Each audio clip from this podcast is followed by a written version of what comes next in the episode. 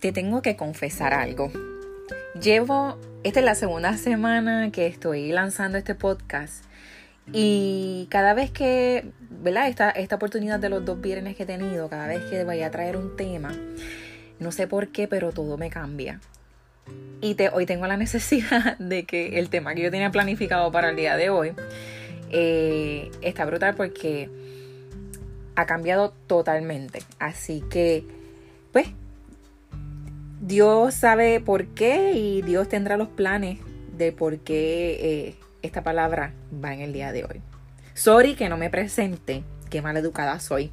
Mi nombre es Giselle Carrillo y te doy la bienvenida a nuestro podcast de Emprendiendo en Familia. Hoy es viernes y es mi deseo todos los viernes compartir por aquí un refrigerio espiritual. No es nada más y nada menos que compartir contigo la palabra de Dios.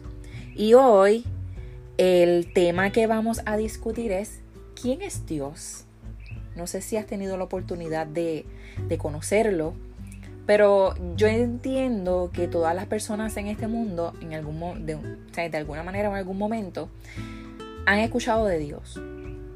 Así que quiero llevarte a la, a la lectura de hoy que se encuentra en Salmos 19 y dice de esta manera, los cielos proclaman la gloria de Dios y el firmamento despliega la destreza de sus manos. Día tras día no cesan de hablar, noche tras noche lo dan a conocer. Hablan sin sonidos ni palabras, su voz jamás se oye. Sin embargo, su mensaje se ha difundido por la tierra y sus palabras por todo el mundo. Dios preparó un hogar para el sol en los cielos y éste irrumpe como un novio radiante luego de su boda. Se alegra como un gran atleta ansioso por correr la carrera. El sol sale de un extremo de los cielos y sigue su curso hasta llegar al otro extremo. Nada puede ocultarse de su calor. Las enseñanzas del Señor son perfectas, reavivan el alma.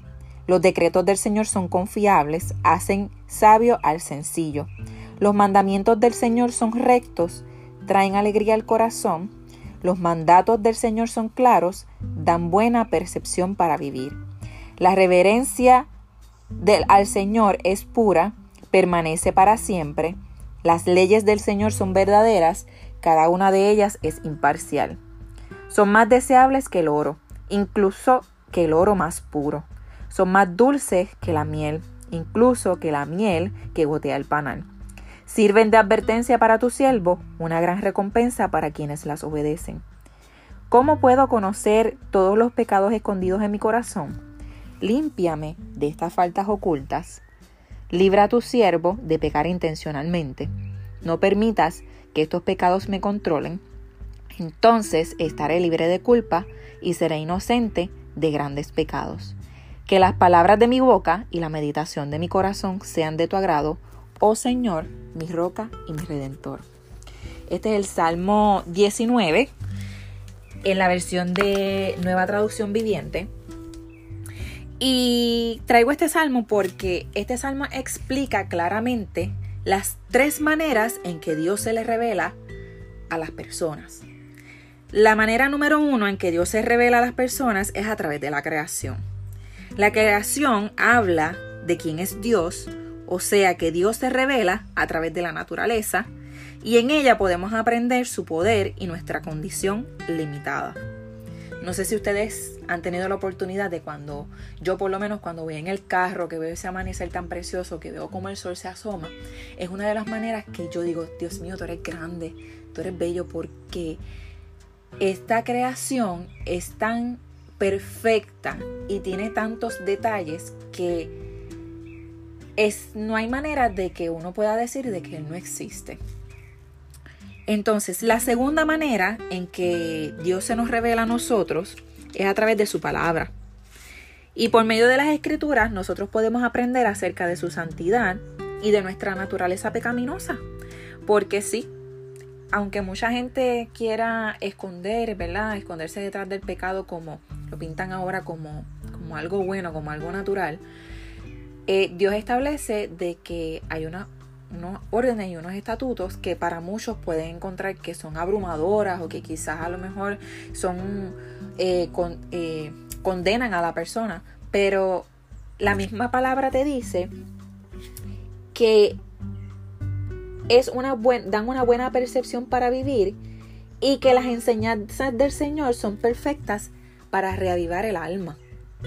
y muchas veces nosotros queremos seguir en nuestra mentalidad, en nuestra eh, conducta pecaminosa, cuando no nos damos cuenta de que cuando nosotros vamos a los pies del Señor y el Señor nos limpia de todo pecado, nosotros, nuestra alma se reaviva y podemos eh, esta vida, ¿verdad? Eh, llevarla de una manera placentera y con una recompensa que al final de todo es la que nosotros tenemos que buscar, que es la eternidad con, el Señor. La tercera manera en que Dios se revela es por medio de las experiencias, las experiencias diarias, y en ellas podemos experimentar su, misericordia y el perdón que nos libera de culpa. Eh, yo lo he experimentado todos los días. Al levantarme, abrir mis ojos, yo puedo ver la misericordia de Dios la puedo ver con mis hijos, la puedo ver en mi matrimonio, la puedo ver en mi familia. Y así sucesivamente, en muchas experiencias diarias, yo puedo ver que Dios ha puesto su mano. Te invito que si no has tenido la oportunidad, no le has dado la oportunidad a Dios que se te revele, pruébalo para que tú veas que Él puede renovar ¿verdad? esas fuerzas que tú necesitas y librarte de toda culpa. La creatividad de Dios está tan brutal que hizo los cielos para que reconozcamos su existencia, su poder, amor y cuidado. Es absurdo decir que el universo se creó por una casualidad o por una simple explosión, como los científicos quieren eh, achacarle. Que se formó en el, por esa explosión que se formó en el espacio, porque déjame decirte que la complejidad de cada mínimo detalle señala que hay un creador. Aunque todo el mundo puede verlo en la naturaleza, no todos conocen de su perdón y salvación. Por eso es importante primero conocer a Dios, conoce su palabra y experimenta su perdón para que otras personas puedan también conocerlo a través de ti. Con este con esto cierro, ¿verdad? el episodio de hoy. Espero que que te sirva, ¿verdad? Para que te acerques más a Dios, para que conozcas a ese Dios de gloria, de poder, pero sobre todo el Dios de la salvación. Así que los dejo con esto. Saben que nos pueden seguir en las redes sociales. En Facebook, Instagram estamos como arroba emprendiendo en familia PR.